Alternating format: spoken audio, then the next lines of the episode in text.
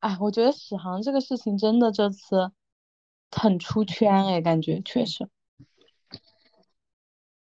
我现在整个那个就是社交媒体，我感觉全部都是这个事情。我觉得我们也可以聊一期，就是哎，昨天晚上我们不是提到，就是有一期可以聊那个，嗯，就我们在生活当中遇到的这种令人不舒服的或者性骚扰相关的东西，或者旅行里。就史航那个事，我没怎么关注。我感觉我现在我已经很久没有关注互联网上就是关于女权的那种讨论了。我有时候呃，就是我有时候刷到女权的关于女权的，可能嗯社会事件啊，或者呃那种理论，呃，我好像就都会非常快速的把是划掉或者退出什么之类的。为啥？是因为你觉得信息疲倦了吗？就是因为之前不是有很多，嗯，哎，我记得就我呃，国内开始有 Me Too，就是开始风靡的话，应该就是从贤子那个案开始吧，就贤子诉朱军那个案子，我记不得，就是大概我我会记得，反正几年前。嗯，那时候我们可能刚上大学，我觉得大一或大二的时候吧。嗯，就是欧美他们不是掀起 Me Too，然后后来中国就开始，但是我觉得那时候都是很小的水花，就是他并没有出圈，然后也没有就是受到很严重的指控啊或者什么。但是这一次史航这个事情，我基本上是看到。嗯，就是我微博上啊，全部关注的人，然后那个，嗯，热搜就是每天都会，热搜每天都有，然后我关注的公众号也有很大一部分就是都在聊性骚扰，然后这个事情啊之之类的，包括那个三联生活周刊，哎，但性骚扰这个事，它确实真的挺普遍，即使我已经。就好久没有在关注互联网上的事情，但是我现实生活中，包括我自己，然后我身边的同事啊什么的，基本太多了。然后我，呃，我想了一下，我觉得可能，可能是从几年前开始吧，就那个时候，比如说你说的 Me Too 运动在国内呀什么的，会让我觉得很受挫，就是当时的那个社会反应。这泼脏水，然后整个的那个体制都不健全，就包括司法、法律，然后舆论环境全部都确实，包括后面就是那个那几年好像就是，嗯，那几年可能是我也不知道，就是我感觉每次那几年好像每次有女权的公共事件发生的时候，我每次都。就是从，呃，就是那种，比如说那种支持啊，然后什么的，然后他每次的结尾好像都到了一种你可以预预料的那个结尾，就是呃，发生的人最后一定会被泼脏水，然后最后整个事件也一定会被不了了之。然后那个群体就是发生的，或支持发生的群体，它会越来越，就是越来变得越来越小，就是它会被呃逐渐边缘化。你有没有看到这次史航事件的那个，就是那个割席啊，就是很多的那个比较大的媒体，还有那个呃工作室什么之类的，就是史航的那个。嗯，合作的那些机构吧，然后都宣布就是暂停，就是不是暂停，就是直接就是不再跟他合作。我目前看到就是有成效的方面就是这个，我没有关注，我只能说可能我现在正处于一个，然后再加上前三年什么的，我可能处于一个就是比较厌世的情绪中。或者说厌世的态度当中，就是不仅仅是讨厌那坏的世界，然后可能对这个世界好的部分啊什么的，都就是都比较排斥。但我觉得可能，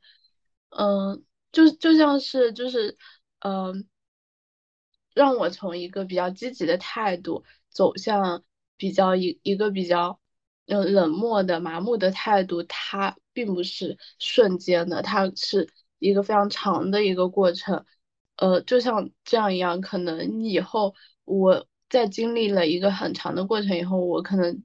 也可以从一个比比较麻木的。的那种态度中，就是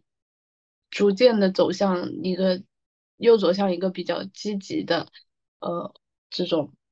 就是热于参，呃，热爱参与那种可能公共事件的那种态度。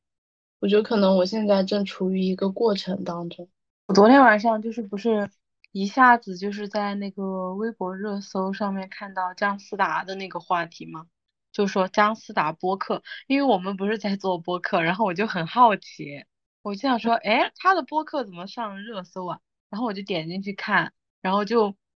就是确实有人断章取义啊，这个是真的，就是就是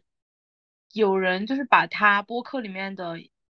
半句话，然后就是截出来，就是好多个半句话。然后截出来，然后做成一个图，然后就到处散播，然后散播的速度特别快，意思就是说他支持一，哎，意思就是说他支持史航嘛，但其实全篇都，因为我去听了他的博客，哎，我觉得真的这营销号和这种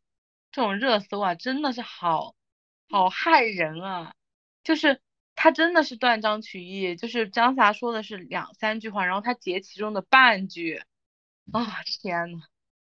真的这个事情跟我老师那个事情一模一样，因为我老师当时不是出了那个那个香港那个事情以后，他在微博上面的那个很久以前的微博被翻出来，然后就被截掉半句话，然后去那个他，那个我有那我觉得就是就是这件事它已经变成了常态，就是现在互联网上的呃生态就是这样。对呀，我真的好无语。然后我当时，因为当时我当下就一看到那个的时候，我就很震惊。我说：“天呐，就是姜啥，他怎么会说这种话呀？”就是，然后我就马上就是去找他的播客来听嘛。但当时其实他他那期播客马上就已经下架了，因为他那个播客出来了以后就受到很多就是人的批评嘛，然后以及各种的建议啊，以及受伤的反应，然后他就马上跟大家道了歉，讲了他的这个。嗯，话语的一些讲了他就是他想表达的观点，然后就下架。对，我我看了他的微博，然后刷了一下他微博底下的那些评论。对，我也看了。哇，真的确实复杂。那我觉得其实这个事件也很难说它是好还是坏。哇，我我感觉姜子牙 后面会被封杀的感觉。为什么？因为我觉得他的处理还，呃，如果我是他的团队中的一员的话，我觉得我会比较赞许。就是当这个事件已经发生了之后，我还是比较赞许他的这几个那个行为。的，呃，对，一个是下架那个他的那个音频嘛，因为我觉得可能，嗯。因为我觉得，就是互联网的上的这个传播，它其实传播的不是结果，就是，嗯，比如说我说了三分钟的话，然后，嗯，我说了三分钟的话，可能前面两分三十秒都在叙述我的心路历程啊，什么都在为我最后想要表达的那个结果，呃，而我就是，前面两对做铺垫，然后或者。呃，就是怎么说，就是盘那个逻辑嘛，就是希望那那个逻辑能到达，就我最后想要表达的那那个那个态那个话意思上对。呃，但现在互联网的传播，就是它并不是说你在互联网上发了这三分钟的视频或音频以后，他他每个人都会传播你最后你想要表达的那个结果。你想要告诉大家，他传播的是你这三分钟里面的每一个内容，他都有可能会传播。就可能你前面十秒钟说的话，他会传播；你中间十秒钟说的话，他会传播；你最后十秒钟说的话，他也会传播。所以，嗯，如果用这样一个用用这样一个嗯，就是理解去看姜思达音频的话，或许他这那个音频里面，我只是猜测，就是如果是这样截截断式的去看的话，或许他音频里面确实会有一些内容，就是即使是被断章取义的截出来，但它也有可能会产生负面的那种效果。嗯，这个我认同诶，因为我去听的时候，他有的话，我觉得就是他私下对他的朋友说，就是说他不把它录成一个播客，他不把它放到公众平台上，以及他，因为他是一个公众人物嘛，他一定要去承担这个代价的。如果他是私下对自己朋友说，完全没有问题，但是他一旦放上，我觉得如果这个事没有发酵的话，就是。还是原来的那个听众群体，还是原来的，就是那个圈子里的人在听他的播客，我觉得都可都 OK。但这个事情已经发酵，就是他已经破圈了，就是对不原本不是这个圈子里的，原本不是他的那个听众的人也在关注这个事的时候，那就要用另一种就是刚刚的那个视角再去看待他的呃那个。去看待他的那个原本的那个内容，所以我觉得他下架还是挺对的。嗯，他其实我昨天不是看了他的直播吗？然后他的那个直播，包括他的个人发那个，我感觉是完全没有经过，就是他团队的，呃，就是不是他的团队在运营，就是他个人，就是纯属他个人行为，就包括下架，然后他。啊，在那个播客后台就是评论，就置顶了自己一一大段评论和那个道歉，然后又在马上发了文字微博，发完之后，然后又直接就，嗯，因为他微博下面又受到很多的那个评论嘛，然后他就立马开了一个直播，说我们就是他觉得还是要出来聊，然后说要把话说开，然后我看了他直播的内容，就是网友提的问题。有的问题很尖锐的，然后他全他就是看得到的，然后他都回答，而且我觉得他是很坦诚的去回答，我也很赞同，就是他这个处理方式和态度，哎，就你能感觉到这个人是真诚的，他不是在掩饰或者说去怎么样，就包括他直播时候，有一个人说你开这个直播啊。是为了流量吗？是就是，然后他说，然后他说这个流量能赚钱吗？他说我，他说我要这个流量干嘛呀？他说我这个流量要给我变现吗？然后我还挺，哎，就感觉，嗯，他确实处理的不得当，但是我也认同，就是人很复杂，然后需要，尤其对于我们这个社会空间来说啊。就像姜思达这种真人的那个公众人物，或者说 KOL 吧，真的太少了，就是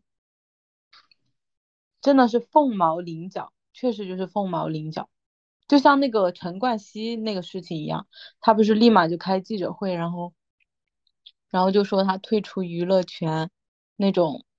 那种处理方式，我觉得在我们这个尤其娱乐圈子里这种。文化圈所谓的，然后娱乐圈里面基本上就不可能，就这种处理方式。我觉得他能吸引我们去关注他，也是因为他的真诚。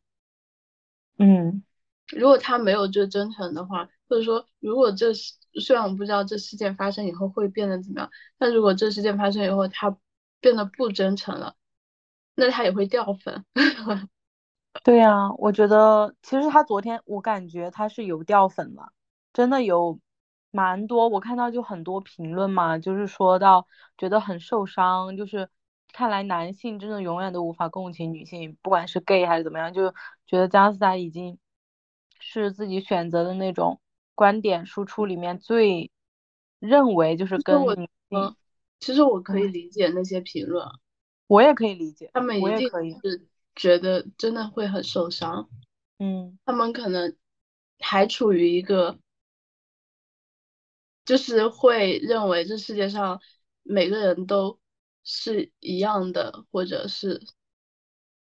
可能还处于就对这世界上的每个个体都抱以一定期望的，嗯，那种吧。对，就是对形对他，我觉得是对姜思达这个人的形象有所期望的，因为他是一个公众人物嘛，然后他有他的标签，他有他的形象，但是可能我就可能我看待他的点就是，我是把他当成一个，就是一个复杂的，然后一个其实和我们一样的，只不过他拥有更多的影响力的一个人。嗯，所以我我可能会，我就觉得我自己的话是能够接受这种复杂性和这种，因为我就扪心自问我自己，我会觉得说，如果我去面对这这样的情况啊，我未必能够做得比他好，我真这样想，我是觉得，如果是我的话，我可能会和他做的一样，就是各种，因为我应该会所有的心思会全部。当我遇到这样的事，我所有的心思会全部放在这件事上，我已经没有一没有心思再去空下来再去做其他的事了。我我可能会就是也会呃马上写小作文，然后嗯 就是时刻关注评论，然后去和他们沟通啊对，然后如果这些我觉得还不够，我可能也会开直播啊，然后什么的。对我。我是觉得我可能未必有他做的好了，因为我感觉，你知道有一个点是人，我觉得人是只要真诚就可以了。但你知道真诚比较难的点就在那吗？人有的时候是很难坦诚的去面对自己的，就是我觉得我还挺坦诚的，嗯，那还挺好的。我觉得我自己有的时候，我不知道，我就感觉我有时候都。就是怎么形容呢？我就感觉有的时候我自己都没办法坦诚面对我自己。比如说什么？就你身上有哪些恶吗？嗯，我就老是会想，我是在，我是我在去阐述某些观点或者争论某些东西的时候，我是。正确的吗？或者就是我是我我要维就我维护我的这个正确，我我很虚伪，就是我一定要去为了那个，哎，我也很难形容哎，就是，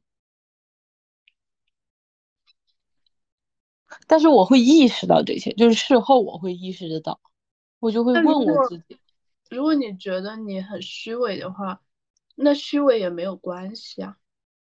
对，我就有在。思考这个问题了，因为我就觉得说，我如果没有办法，就是每时每刻都做到真诚，然后我就是那我就接受我的虚伪，但是我我并不认可它，我只能说，就我觉得我会我会去反思这个东西，就是最重要的点应该是我会意识得到，然后去反思它。嗯，我想起之前就是在大理的时候。然后林媛媛不是说你之前你们隔壁住的那个道士，然后说你身上有一股呃正气嘛？嗯，我觉得可能身边很多人，呃，会给你这样的评价或者这种之类的，他会不会一方面就是可能也束缚了你？我觉得会耶，因为我我老受到一些，我觉得我自己老受到一些别人的期望，然后就搞得我很，我就要去思考什么才是我想要的，然后什么才是我希我认为我自己 OK 的，嗯，就因为我觉得人又没办法就是完全的去避免，嗯，接触他人，或者说就是去。呃，避免这个社会嘛，因为人的确，嗯，我很难想象，就如果如果我自己真的只跟我自己，就我就一个人待在一起，一直待在一起，我很难保证不出问题。还有一点就是，我觉得人的确是要从他人身上就是看到自己，就是每个人都是你的一个镜子，或者这个社会也是你的一个镜子，然后。你跟你跟他的接触，实际上就是在你在去寻找你自己，去反映你自己嘛。但我在这个过程里面，我就会比较迷茫，或者说比较困惑，因为我就在有的时刻，我就分不清到底是那个是别人对我的期望，还是我自己对我自己的，就分不有会有会有这种时刻。嗯，哎，我觉得姜思达有的地方真的做的挺好，至少我看他产出的内容和他的，嗯，就这些年他的这个成长轨迹和他的这个他专业度，对我是真的觉得他。有在好好的做内容，然后他真的有在，哎，我就之前他不是做过好几档节目，有一档叫《透明人》嘛，然后有一档叫那个《陷入僵局》，我印象其实都很深刻，就是我很难就是在所谓的娱乐圈里面就是看到这这样的内容，我感觉，然后有我记得有一期是他采访于正，然后我真的受不了了，我真的好讨厌于。你看过没？我靠！我的天呐，我就想说，哪一个正常人能够受得了于正啊？真的，张凡在那个那个片子里面都，我只能说他涵养是真的好，就是他都已经翻白眼和那种就是受不了了，就是说跟他的那个合伙人就是吵起来，然后说：“哎，我能不录吗？我能。”我能讨厌一个人吗？还有他采访那个那个叫谁？张艺兴、抑郁症啊！我靠，太好玩了。因为我觉得，我气他，他太活在自己的逻辑里了。对对对，太自洽了。就是至少从那个 视频我看不出一点，就是他愿意去包容其他的世界的一点点、一点点强。一点点都看不出。我靠，我也是，我看到了一个完全自我的人，觉得我天呐，对我居然看，我当时就想说，天呐，就是这个人，他完全活在他自己的逻辑自洽里，怎么会有这种人啊？我觉得这个是很典型的东亚自我，你知道吗？就他跟他跟就是欧美的那种自我不一样，因为我觉得欧美的自我是那种。也会同时去尊重别人的自我，哎，但我觉得东亚 自我就是这样剑走偏锋，哇，太神奇了！我当我永远我记得那一期，我真的是对别人有控制欲，会对和其他个体会有控制欲，会觉得你必须和我一样。他太夸张了，他真的，而且他居然还在那个圈子里混的蛮好吧？可以这样说，就是。哇，我都不知道他怎么做到，就是不呃毫不自卑，然后去指责他人。哎，我觉得这个就是总结起来，就是简单的总结，它可能是一个漏洞百出的总结。我觉得就是你刚刚说的这两种，就是一个是两个都是自我的人，但是一个是嗯，就是对其他个体的态度是你没有权利管我，你别管我。但另一个是对其他个体的态度是你要和我一样。啊，就是，哦，对，我觉得姜思达也是很自我的人，但你可以看到这两种自我简直，反正就是于正的那个自我简直是一个是包容的、开放的自我，一个 是极度封闭，极度封闭和那种控制欲极强。天呐，他当时居然还说，虽然你没有那么美，他对姜思达说。就是他说那种审美霸权，对，然后他说就会认为你年轻审美都和他一样，啊天呐，然后我记得我还看了，就因此啊，我还去看了一下，就当时因为那期节目，我去看了于正的微博以及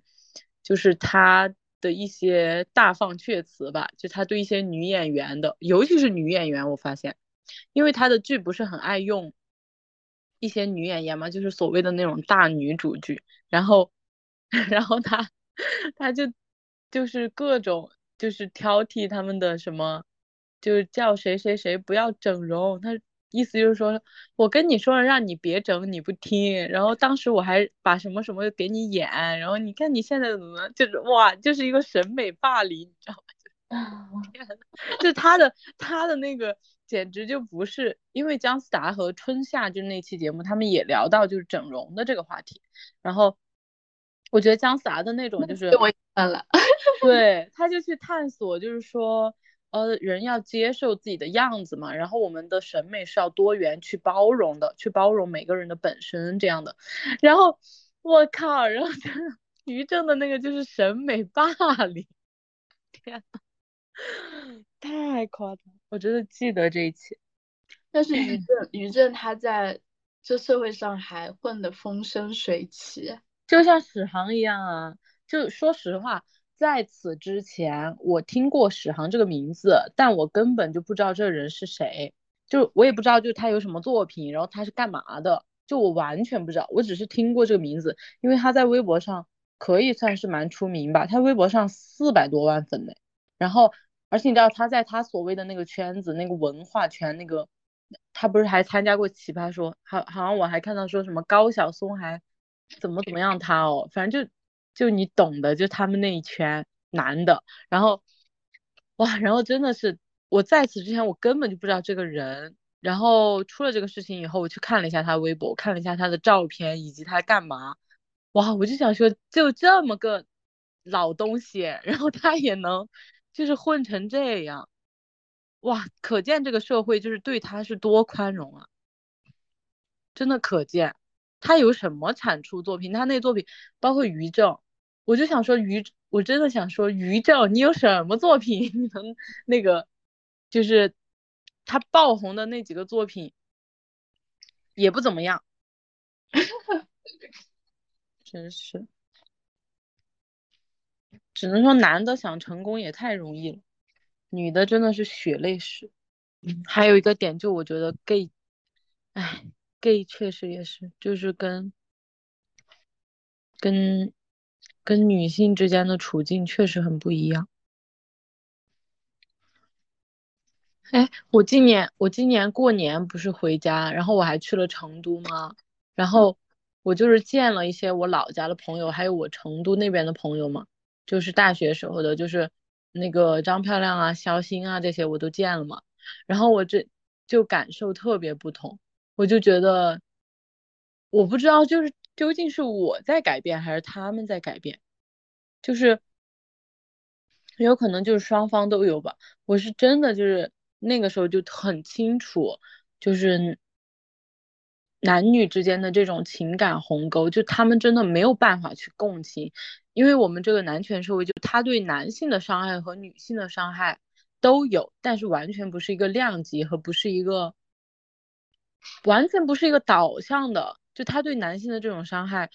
包括我之前不是说我提到我弟吗？我说我弟小时候被逼到自杀什么什么的，但我也会觉得，就是我弟享受资源肯定比我多，就是他他受到的那种压迫和伤害是另外一个层面，嗯，这确真的就是另外一个层面的。然后我的是穿插穿插在我的生活里各种细节里的，嗯。哎，反正就男女真的没办法，就是跨越这个鸿沟，就这个性别上的这个鸿沟，太难去跨越了。我之前有一次实习的时候，然后不是隔壁部门的领导，他有一天晚上不是发微信给我说你在公司吗？然后然后他说我问他怎么了，然后他说嗯喝了点酒，想找个人聊聊天。我靠！啊，后面就叭叭。然后我第二天去公司的时候，我给我的就是带我的那个同事，带我的那个男同事看了那个我和另就是那个其他部门的男领导发给我的这个微信嘛。然后我我我我就想要向我那个同事表达我的愤怒嘛。然后想，然后他那男同事看了以后，他就很不理解的看着我，然后就好像对我的愤怒感到很不解。然后他说。这有什么问题吗？他是就是真实的在困惑，他就这句话就很困惑。他说他只是想找你聊聊天啊，嗯，他甚至都没法理解，就是这个微信背后隐含的那个性骚扰。嗯，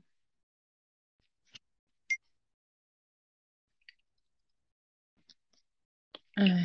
但是那个男领导他后面。就隔壁部门男男男领导，他后面好几天没有来公司，然后因为他生病耳朵流血了。天，我想到还，哇，我觉得我真的受不了。我就当时实习的那个公司，它是一个家装的家装的公司。然后我也是那次实习后才理解，就是家装行业它真的蛮低水准的，各种层层面低水准。然后里面有一个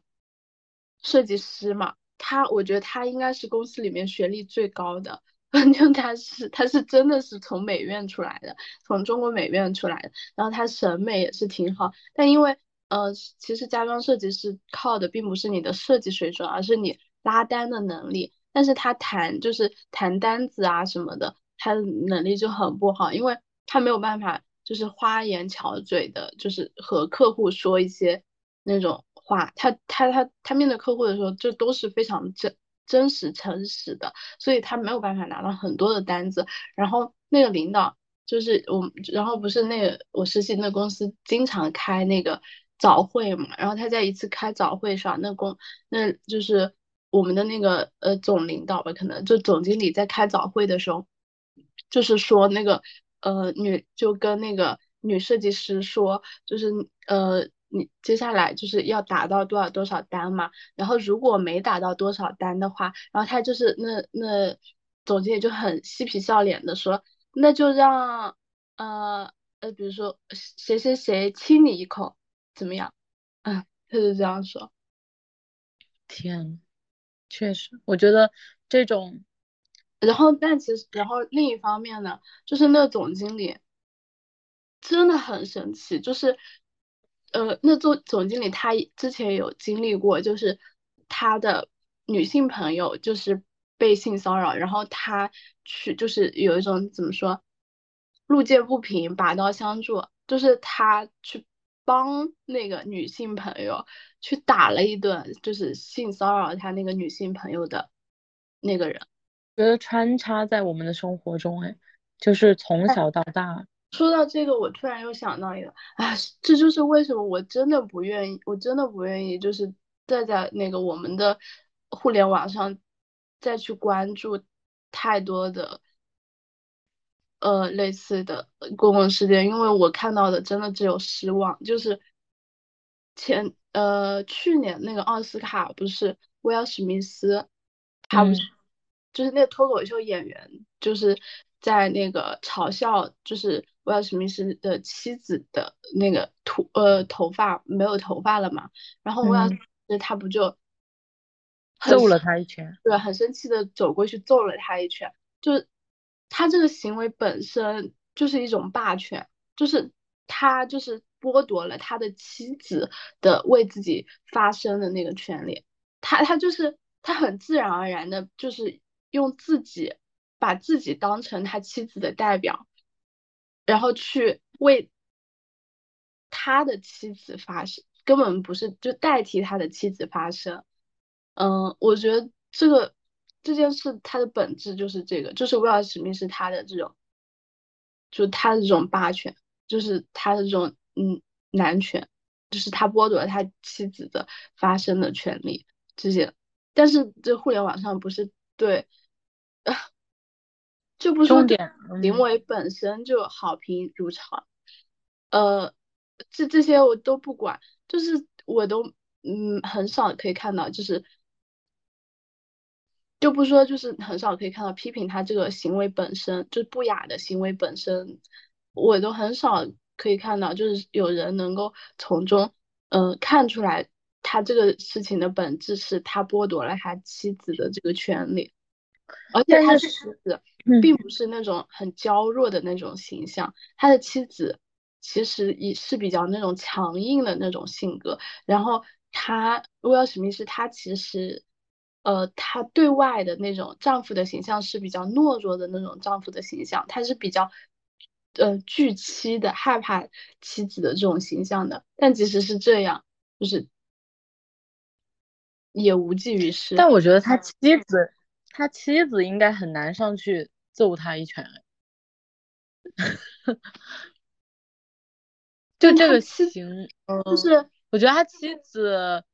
如果觉呃，就是他妻子觉得被冒犯，然后他去惩罚对方的这种方式，就是我就是威尔史密斯，他表达出了他的妻子被冒犯，然后呃要去惩罚，要去代替他的妻子惩罚他。但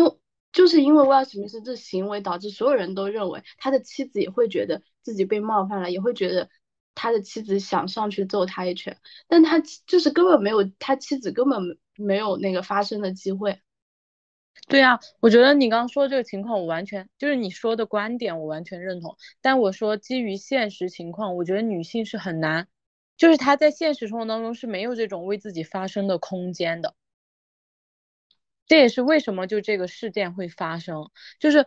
很嗯，我觉得是不只是说他们是一个名人，然后在一个很有名的，就是这样的，因为穿插穿插在我们这些就是普通的女孩身上，从小到大。就是所有的经历，家庭，然后学校，整个社会出来工作实习，然后就是它穿插在我们所有的细节里面。就因为男权社会它之所以那么的稳固，就是因为就它不是也很多年了嘛，然后它那么稳固，就是因为它形成了这样一套逻辑闭环，然后所有的女性在这个空间里面，她是没有机会就是去为自己破环的。但如果是我，就是我真的想发生的话，我就会发生。我觉得这这个就是，嗯，一威尔史密斯他那个是，呃，可能是社会结构啊宏观的事，但是发不发生这个是主观能动性，这就个体的事。我就发生，又怎么了呢？嗯，啊，所以我真的，嗯，我不知道，反正我。就是不想，呃，也不是说不想，我就是会可能条件反射的不想在互联网上关注这些事情。哎，我也我也有这种，就是我也有这种阶段和这种，而且我觉得阶段是不行的。我有一段时间基本上就是不问世事，我真的就是不看这些所有的新闻，然后也根本不关注就是在发生一些什么，尤其是关于。女性的，然后这些，哎，因为真的我我也算是麻木了吧，就感觉好累，就觉得真的好累，然后又没办法去打破什么东西。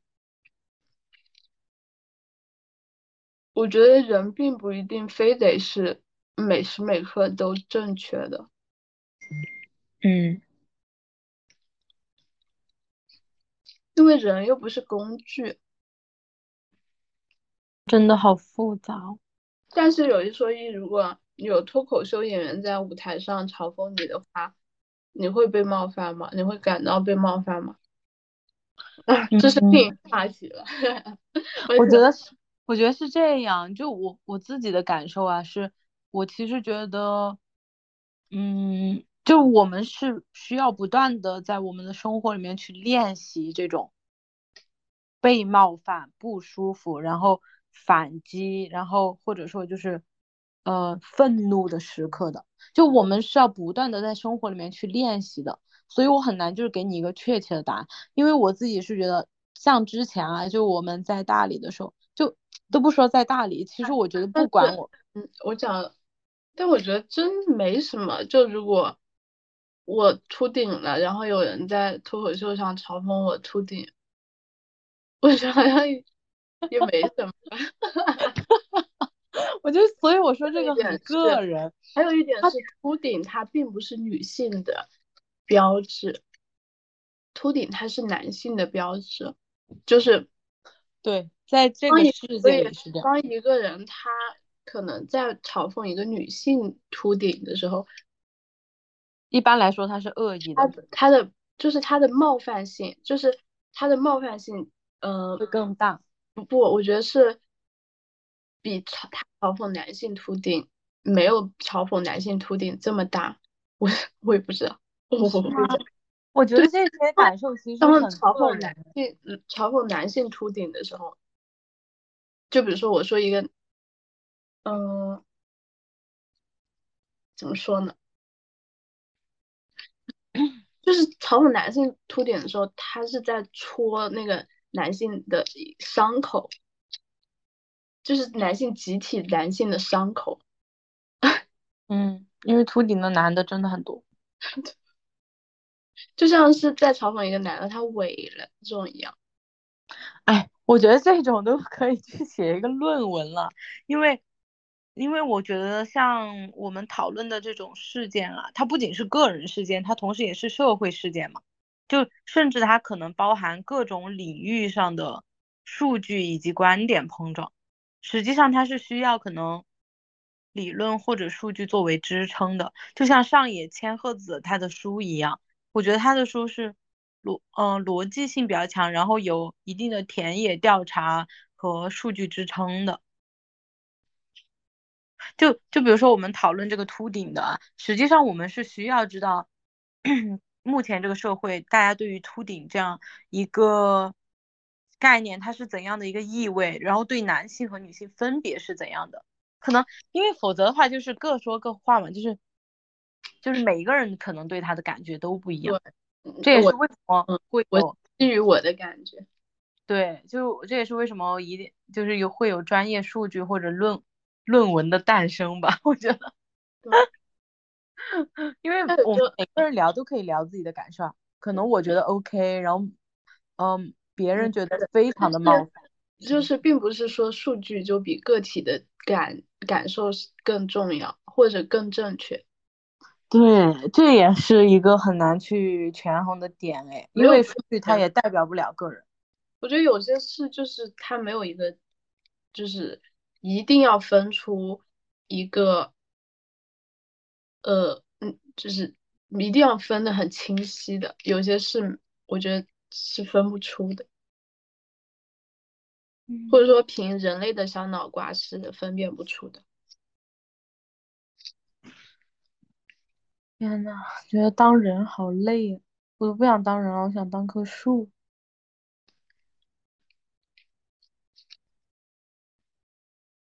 人怎么是那么复杂的动物啊？真的，我感觉是因为我们自己的局限性。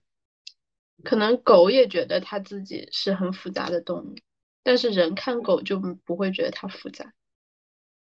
但是它会表现的很简单啊。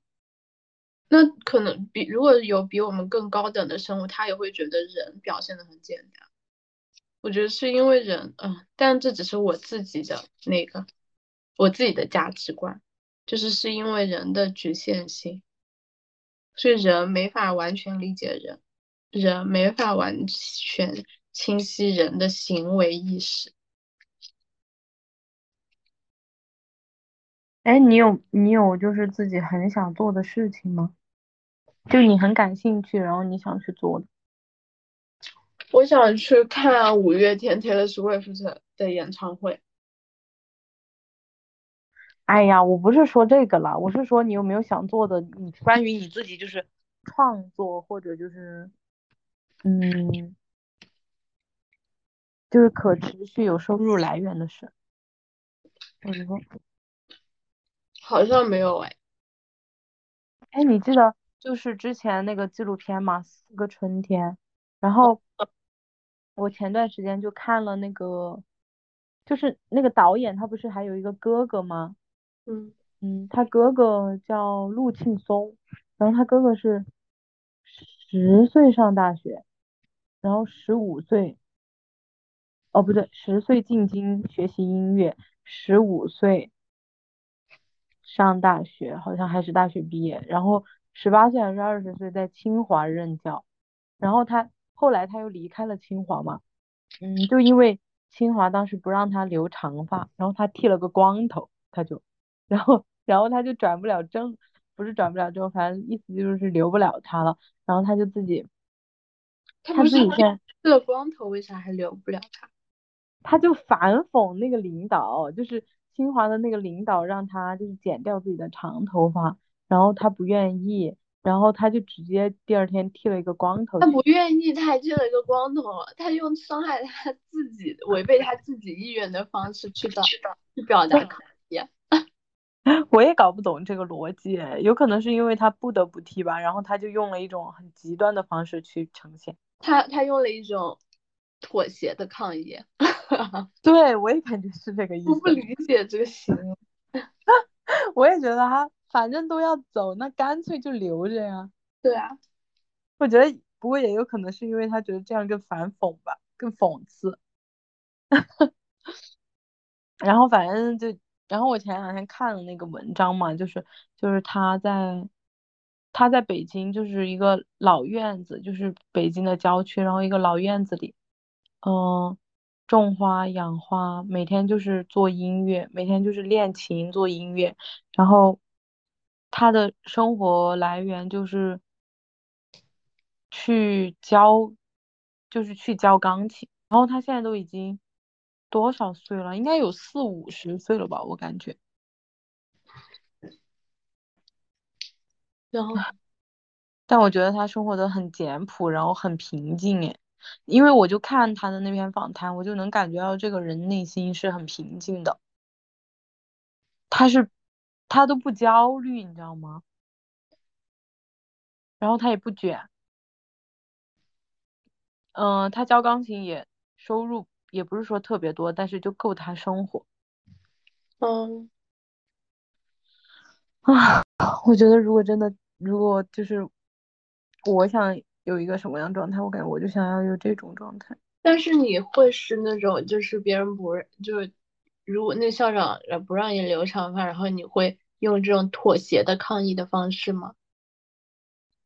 嗯，我觉得这种。违背自己意意愿的方式去表达讽刺吗？不会，我觉得我要么就，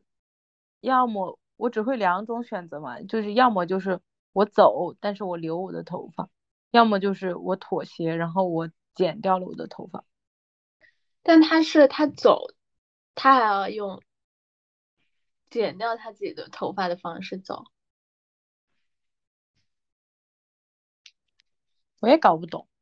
因为那个这句话只是在那个文里面就是一笔带过，没有没有就是做很细节的描写。我觉得我没法这样，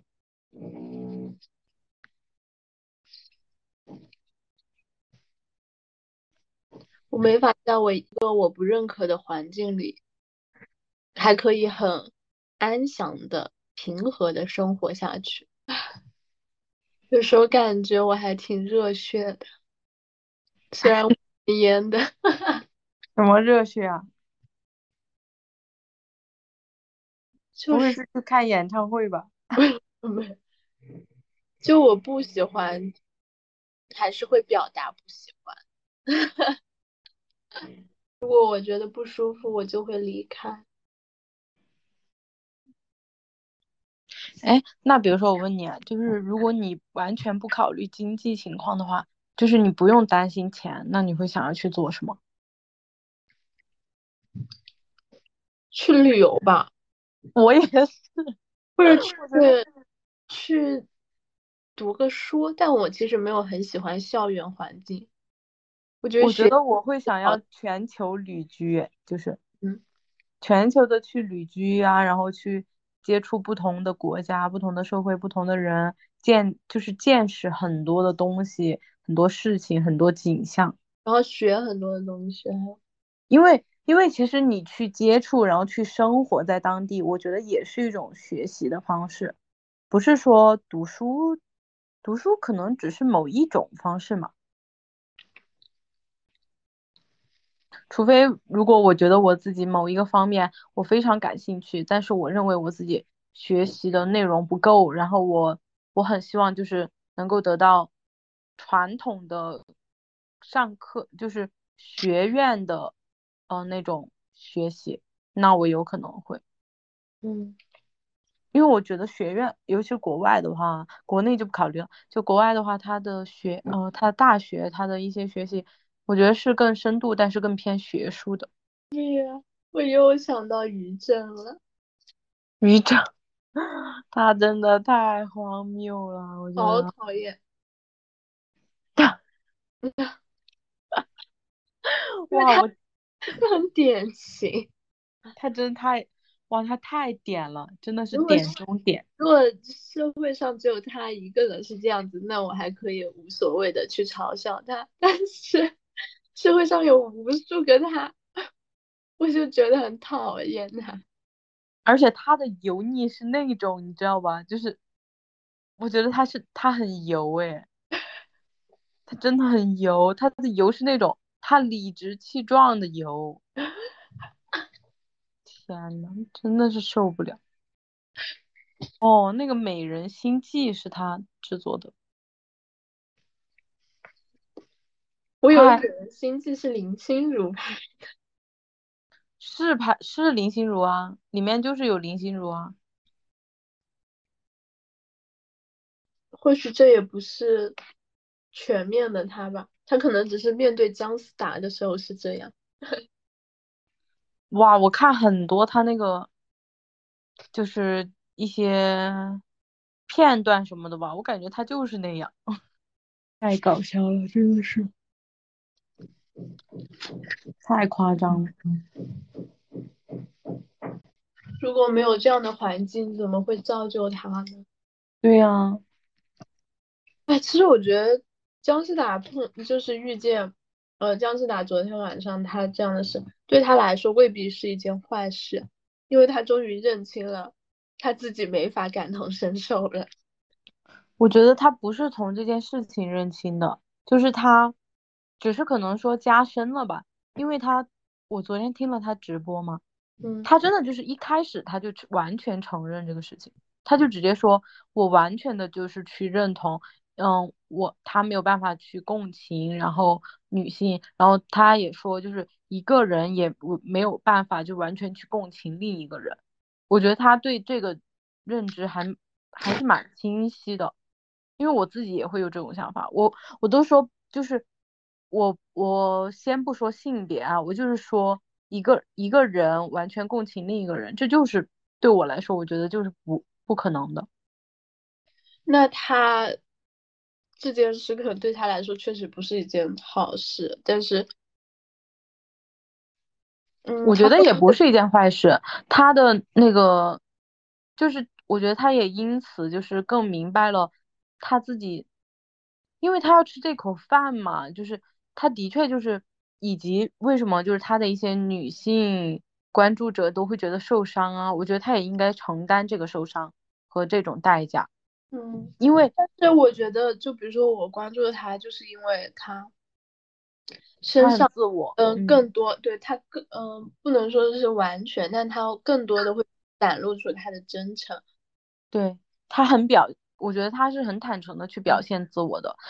就比如说他的播客就是嘛，因为他的播客是完全不剪辑、没有稿子，然后他自己随便录的，然后就发。但是因此他的播客在光在小宇宙上都有三十万粉呢，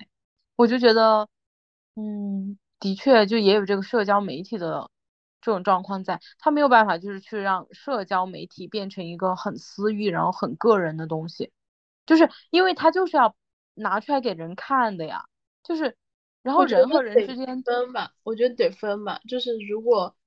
出现了像昨天晚上这样就是破圈的，那就是就像你说，但如果还是按以往一样没有破圈的那些的时候，那他还是可以自由的表达自我，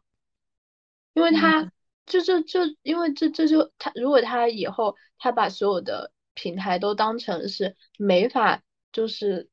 百分之百表达自我的那种平台的话，哦，或者现可能也不也不说百分之百，呃，就是说能让人感受到他在表达自我的那种平台的话，呃，那种，呃，就没法让人感受到，就是他在更多的表达自我的话，我可能会就取关他了，就他可能也就吸引不到更多的。对他的受众本身就是因为他的个人特质而去关注他的。不过我根据他昨晚直播判断，我觉得，嗯，没应该没什么问题。嗯，他就是态度很端正，然后就说做错了那就挨打立正，就是这样。然后他也反思自己，我觉得这是一个，嗯。就是作为他这个人的这个角色或者身份或者内容创作者应该有的态度和处理方式。嗯，就是只有这样，他才能继续他的这个创作，他的工作，他的团，嗯，他的工作室。那至少这件事让很他的很多粉丝可能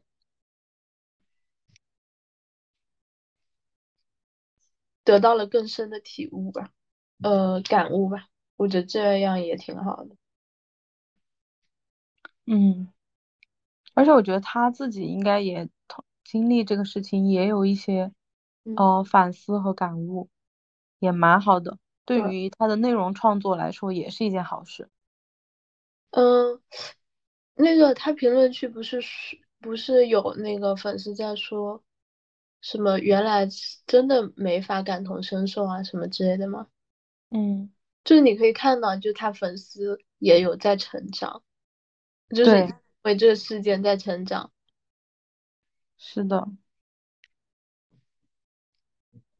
那我相信，就是这件事最后的结果会。呃，至少我我觉得会觉得他处理的还，呃，我还蛮认可的。我相信不不是只是他自己的功劳，还有整个环境。对，哎，他他的那个，我觉得他的受众群体对他都还蛮包容的，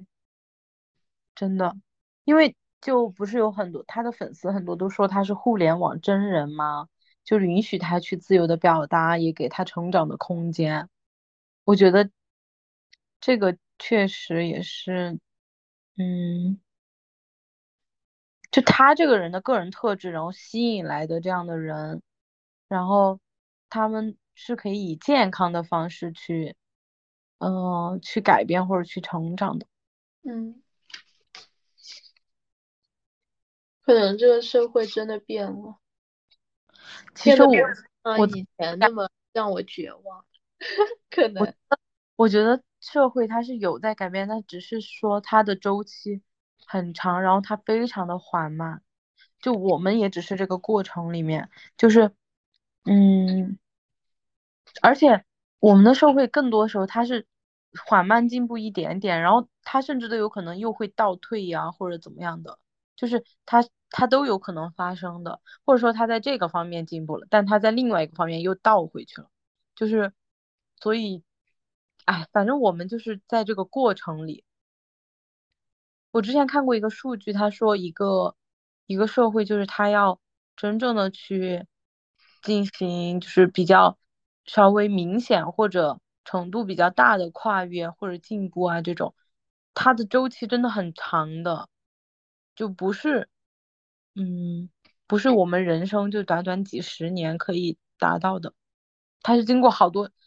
好多代人的努力嘛。现在不想努力了。我也是，我也不想努力。其实我觉得，当我想选择离开的时候，我就没有那么正确了。